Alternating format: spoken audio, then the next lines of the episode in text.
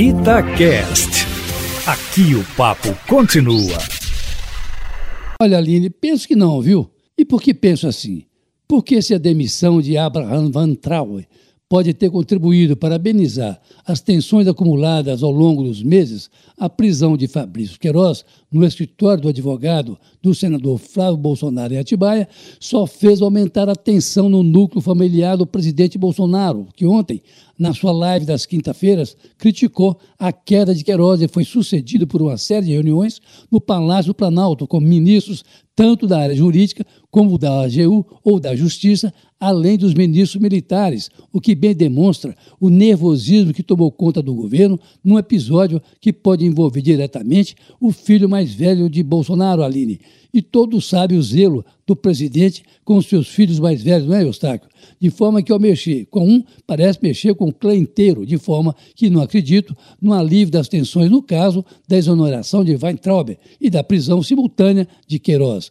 No caso do ex-ministro da Educação, que deixou o ministério para ganhar mais de um milhão de reais por ano no Banco Mundial, quase três vezes mais do que ganharia aqui, o que se pode dizer é que foi uma queda para cima, uma, digamos, promoção, porque, na verdade, a passagem de Valtrabe pelo Ministério da Educação foi um desastre total na avaliação do meio acadêmico, porque ele não conseguiu sequer estabelecer um plano nacional para a educação brasileira. E, ao contrário disso, fez de sua passagem pelo Ministério uma frente de batalha contínua, um cenário de embates diários envolvendo até mesmo o Supremo Tribunal Federal, com aquela bobagem dita na reunião do dia 22 de abril que prenderia todo mundo, abre aspas, a começar pelos vagabundos do STF, fecha aspas. Acho que ali, além do ataque à comunidade judaica, eh, o então ministro selou a sua sorte e não restou ao presidente da República a sua exoneração. Aí sim, quem sabe, poderá amenizar as relações com o Supremo, Eustáquio. Embora ontem o STF manteve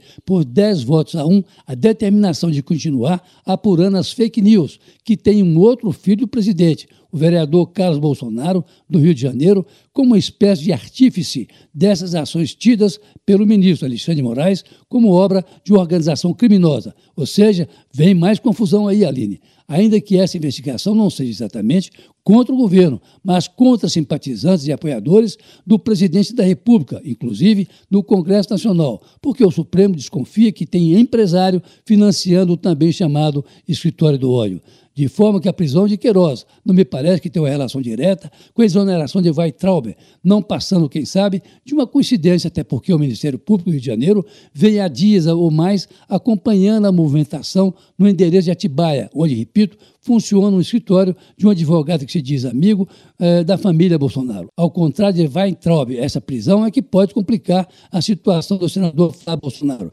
sobretudo se aparecer aí a figura da delação premiada, porque são nebulosas, para não dizer outra coisa, as relações de Fabrício Queiroz com o filho mais velho do presidente da República, Flávio, de quem foi assessor e motorista durante anos e que mereceu de Bolsonaro, Ontem, o adjetivo de que teria sido a prisão, abre aspas, é espetaculosa, como se Queiroz fosse o bandido mais perigoso do mundo, fecha aspas. Pode até não ser, não se sabe, mas que foi o foragido mais escondido do país, isso foi, viu, Eustáquio e Aline. Olha, mais do que nunca, fique em casa. Carlos Lindeberg,